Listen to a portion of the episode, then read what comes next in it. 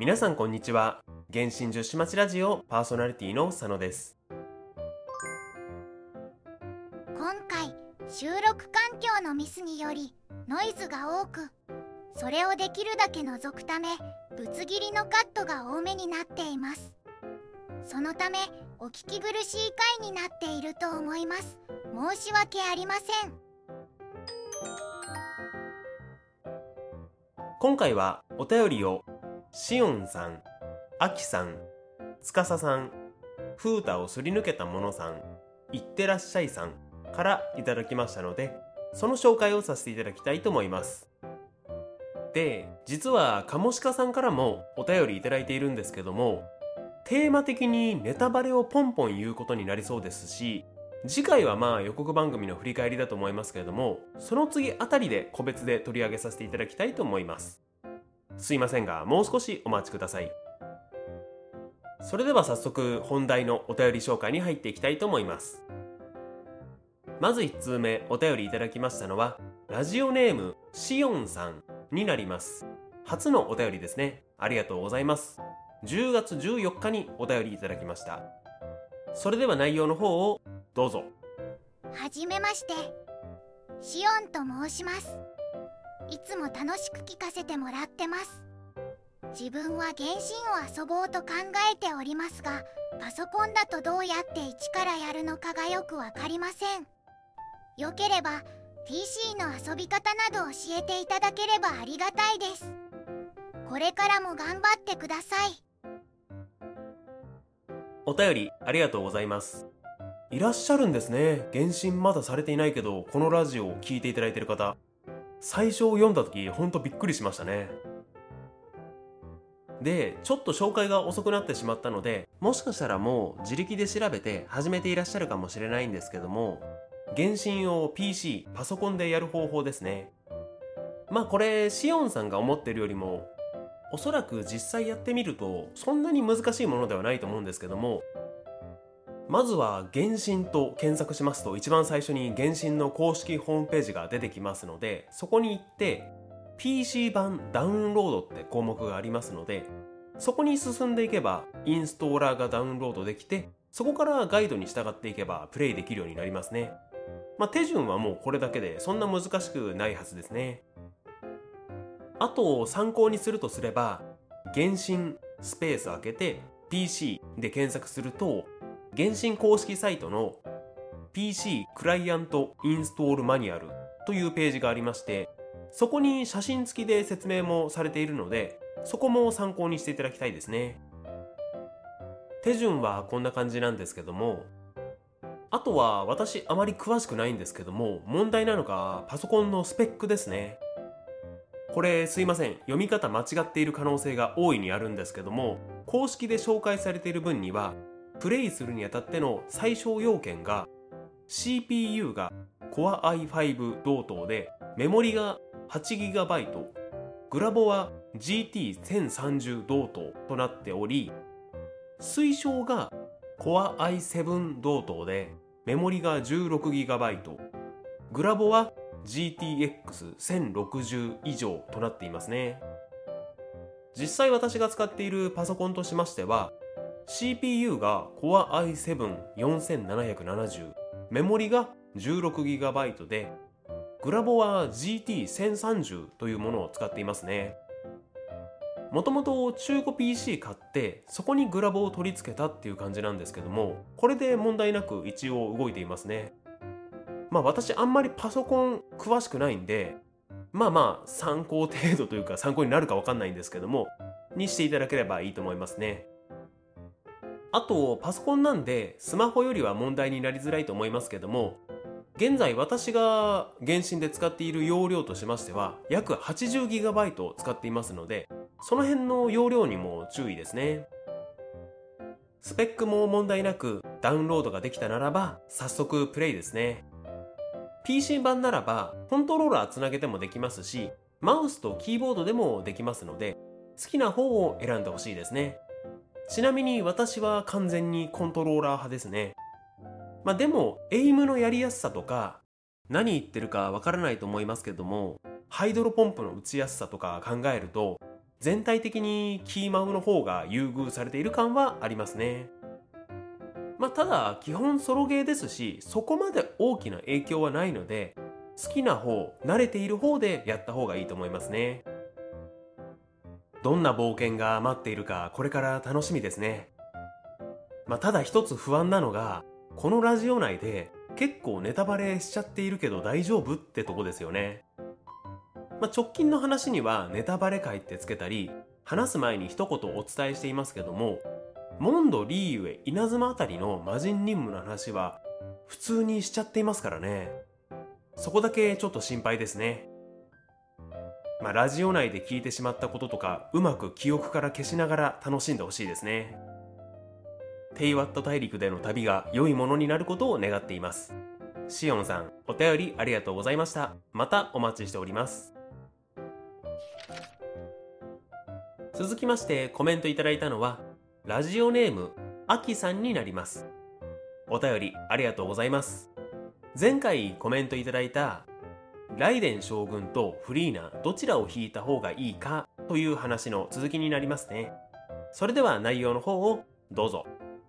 答えづらい質問に答えてくださりありがとうございました。今回の話を聞いて今のところフリーナを4シーズン保留で雷電を引こうと思います。またもし自分が雷電を引ければの話なのですが雷電を風タオと合わせるのはありですか？それとも他のパーティーで使用した方がいいでしょうか？育成が進んでるサポーターとして行く秋九条ベネットがあります。お便りありがとうございます。プータオとライデン将軍の相性についてですね。まあ正直言っていいとは言えないですね。でも私も最初の頃同じようなことを考えていましたね。どちらも制限時間式のアタッカーなのとライデン将軍のスキルとフータオの自倍光がそれぞれ裏から発動するのもあってダブルアタッカー編成なんかもいいんじゃないかなと思っていたんですけどもまあ2人とも強いキャラなので弱いパーティーにはならないんですけども過負荷で敵が吹っ飛んでしまい戦いづらいのと2人ともそれぞれもっと強いパーティーがあるよねってことでまあ相性がいいとは言えないですね。まあそれならばどんなパーティーを組むかといえばまあ戦力だけで考えるとするならば雷電将軍側で言うと育成が進んでいるキャラクターとして行く秋とベネットがいますけどもあとは螺旋3層3マクリアすると入手できるシャンリンを育成してライデン将軍、行く秋、ベネット、シャンリンによるライデンナショナル組めば螺旋12層攻略も目指せますね。まあこのライデンナショナルは昔からある組みやすくて強いパーティーの典型的な例ですよね。続いてフータオ側ならばキャラが被ってしまいますけども行く秋と組んで蒸発パーティーとしてあとは耐久枠で勝利先生が理想ですけどもキララやレイラ自由枠としてイェイランが理想ですけどもモナとかまあバーバラ入れると十分戦えるパーティーになると思いますね好きなように使うのが一番いいと思うんでフータをライデン将軍のダブルアタッカー編成もいいと思いますがもし戦力的に困っているならば先ほど挙げたキャラたちで組んでみると攻略がはかどるかもしれませんね。ライデン将軍無事引けた暁にはぜひ試していただきたいですね。あきさんお便りありがとうございました。またお待ちしております。続きましてお便りいただきましたのはラジオネームつかささんになります。いつもありがとうございます。10月15日にお便りいただきました。それでは内容の方をどうぞ。佐野さんこんにちは。いつも拝聴させていただいています。ヌビレットが欲しくて引いたのですが76連で来てくれました。早速なのですがヌビレットの編成にもな1つお入れていいのでしょうか？おすすめ編成が分かりませんよければ教えてほしいですお便りありがとうございます仮天井まで行ってるので、まあ大勝利ではないですけども、すり抜けなしなら、まあ勝ちですよね。おめでとうございます。私も最近ずっと使っていますけども、ヌビレットはほんと強いですよね。単体でダメージ出せるし、回復もできるっていうのがやっぱ強いですよね。なので、一人である意味完結しているので、割とパーティー幅は広いんですよね。そして現在も、まあ、前々回あたりに話した通り、往生夜行とか神格万神のようなこのキャラ使うならこのパーティーみたいにバシッと決まったパーティーはできていないようですね。そのためいろんなパーティーの組み合わせが出てきていますけども、その中にモナももちろん入ってきていますね。ヌビレットのパーティーにモナを入れる利点、目的としましては、一つ目は水元素共鳴による HP バフ。二つ目はモナの元素爆発による敵のデバフ。3つ目は水元素粒子の供給4つ目はもし金箔試作を持たせればヒーラーにもなれる。まあ4つ目の金箔試作に関してはヌビレットが装備している可能性が高いですけども他の武器を装備させているならばありですね。デメリットを挙げるとすれば水元素のモナを入れることでヌビレットの固有添付である水元素関連の元素反応を起こすと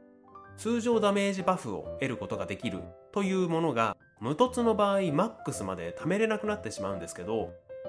まあでもそういうデメリットはありますけども使い勝手とかさっき挙げたメリットのこと考えるとモナという選択肢はまあありだと思いますね。もしヌビレットを一突しているとこのデメリットもなくなるのでなおよしですね。で、このままヌビレットとモナでパーティー組むとすれば、3人目は、数元素キャラのカズハ、スクロース、リネットなどを水力4セット要員として入れるか、フィッシュルやシャンリンなどをサブアタッカーとして入れるかですね。4人目はシールダーとして、勝利先生、ディオナ、レイラ、キララの中から誰かですかね。まあ、ただ、あまり被弾しないということならば、先ほど挙げたサブアタッカーたちを入れてもいいですね。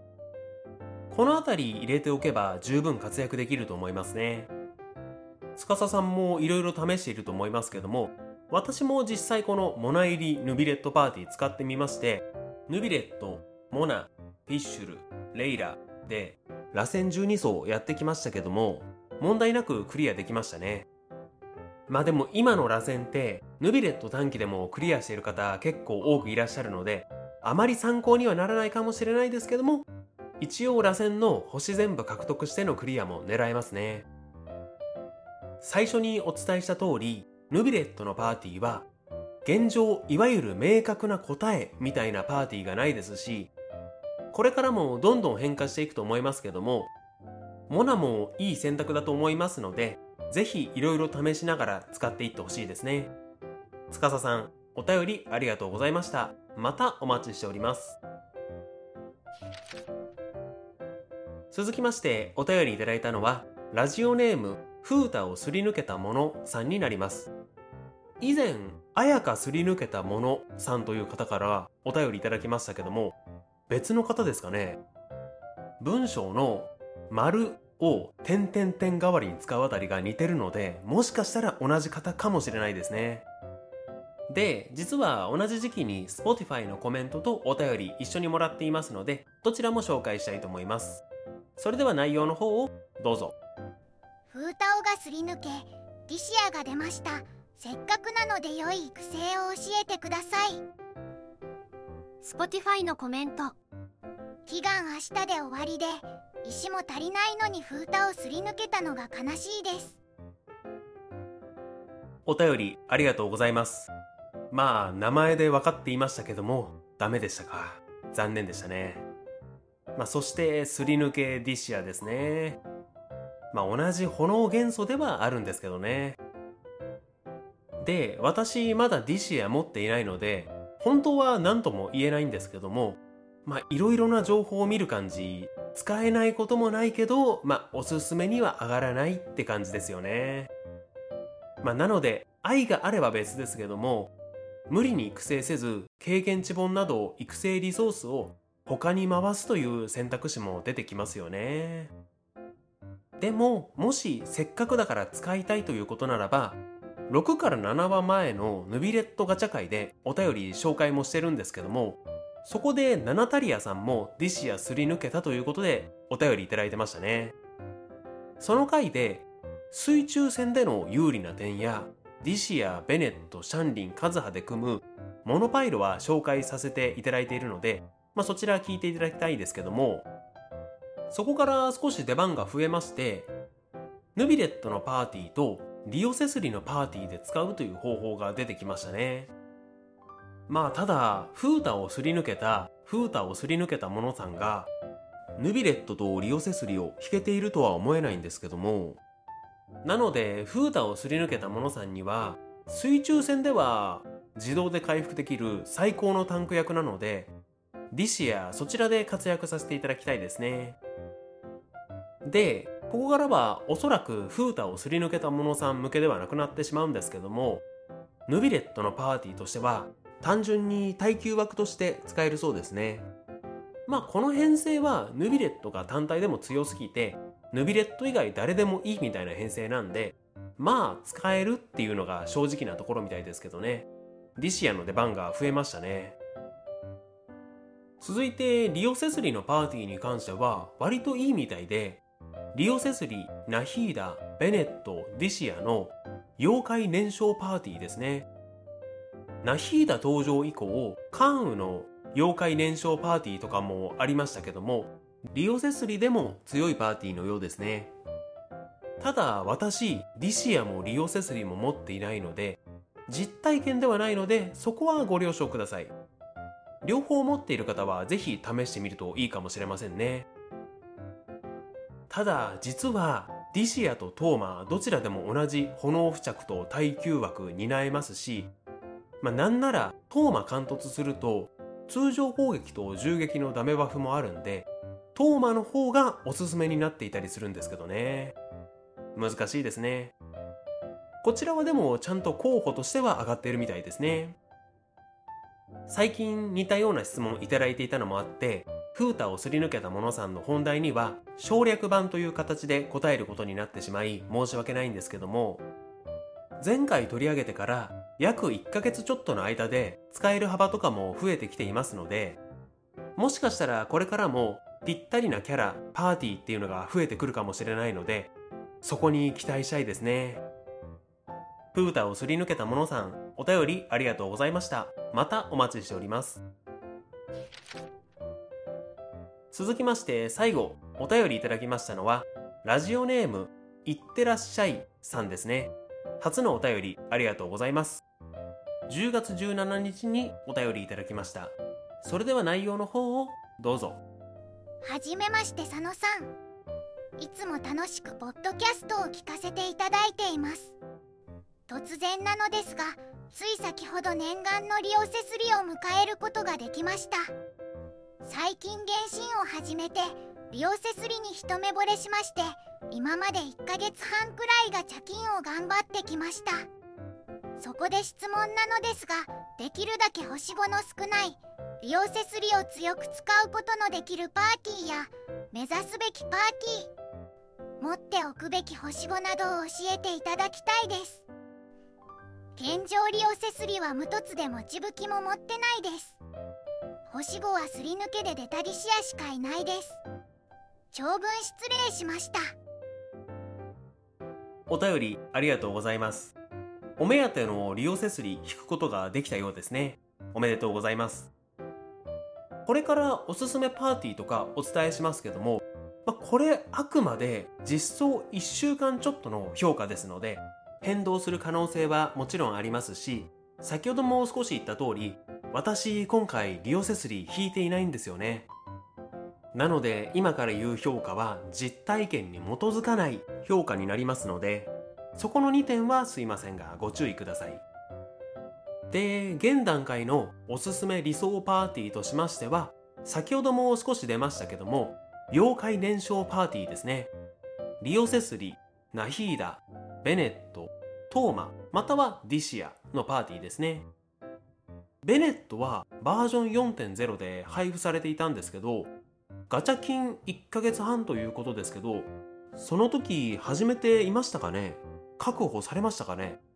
もししていなければスターライト交換で定期的に出てきますので交換していただきたいですね。ナヒーダに関しては星5なんで狙わないといけないんですけどかなりの強キャラなので引いて損はしないと思いますね。でおそらくナヒーダは前例見るとこの2から3バージョン以内に復刻されると思いますのでぜひ狙ってみてほしいですね。そしてトーマに関してはガチャで狙うしかないんですけども今のリオセスリのガチャにピックアップされていますのでもしかしたらすでに引いているかもしれませんね。パーティー的に理想は関突トーマなんですけども星4キャラを単体で狙うのってピックアップになっていても辛いのでこれ以上単体で狙う必要はないと思いますね。もし持っていればそのままトーマを育ててみましょう。もしいなければすり抜けで出たディシアでも十分ですね。でそれぞれの育成に関してはまずリオセスリは星4武器なら今のイベント流れゆく水に塩紡いでにて配布されている果てなき紺碧の歌。でひとまずは十分ですね。生異物に関してはファントムハンター4セットでメインオプションは時計攻撃力パーセント杯氷元素ダメバフ。冠は会心率会心ダメージのどちらかでいいですね。ナヒーダに関しては詳細は今回省きますけども固有添付の関係で元素熟知を上げたいので入手しやすい武器は星4武器の最霊の断片かなければ星3武器の魔導書論でも代用できますね。生物は森林の記憶4セットで時計杯冠基本的には全部元素熟知でいいですね。でちなみにナヒーダ引くまでは草元素主人公とかで代用できると思いますね。武器はセフィロス剣などの元素チャージ系の武器で生物に関しては森林の記憶4セットでメインオプションに関しては時計元素チャージ効率杯草元素ダメバフ冠会心系でいいと思いますけどどのみちつなぎなので時計の元素チャージ効率だけほぼマストですけども森林の記憶4セットである必要もそこまでないですしあとは寄せ集めてもいいと思いますね。続いてベネットに関しては割と簡単に手に入る星4武器の中では爆発の回転を選ぶならばチャージ系のセフィロス剣など攻撃力バフの量を選ぶならば鍛造武器の原木刀なんかでいいですね。ちなみに原木刀はメインオプションが元素チャージでもあるので特におすすめですね。生異物に関しては吸気族4セットか強姦4セットがおすすめですね。で個人的には共感4セットが今はおすすめなんじゃないかなと思いますね。いってらっしゃいさん初めてそんな経ってないということでおそらくまだそんな星5生物とか集められないと思うんですけどももともと共感は星4生物までしかないので今それを厳選しておけば将来ずっとそれが使えると思いますので効率のいい方法になると思いますのでおすすめですね。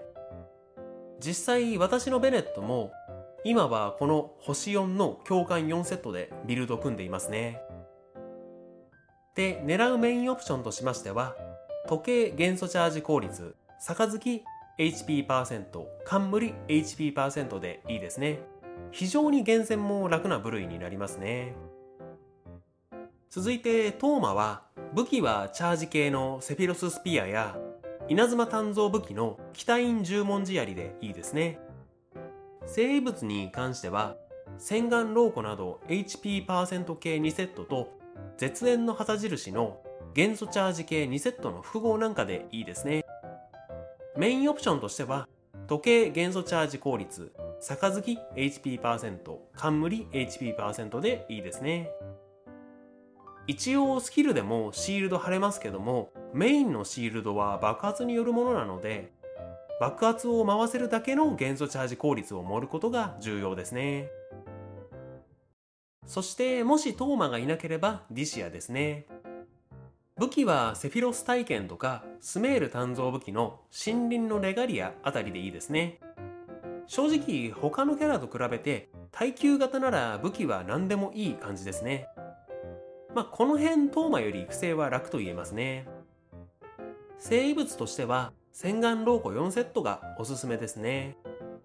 メインオプションとしては耐久型ならば時計、杯、冠全部 HP パーセントでいいですね。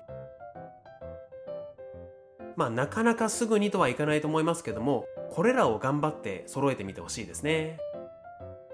あとはパーティーとしてはリオセスリー、神格、行く秋、カズハの凍結パーティーとかも面白そうですし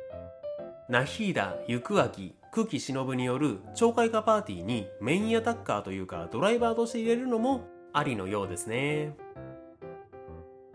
まあ実際私リオセスリ持っていないんでもしかしたら実際使用すると違和感を覚えるところあるかもしれませんが、まあ、大体こんな感じになると思いますので試していただきたいですね。いってらっしゃいさん、お便りありがとうございました。またお待ちしております。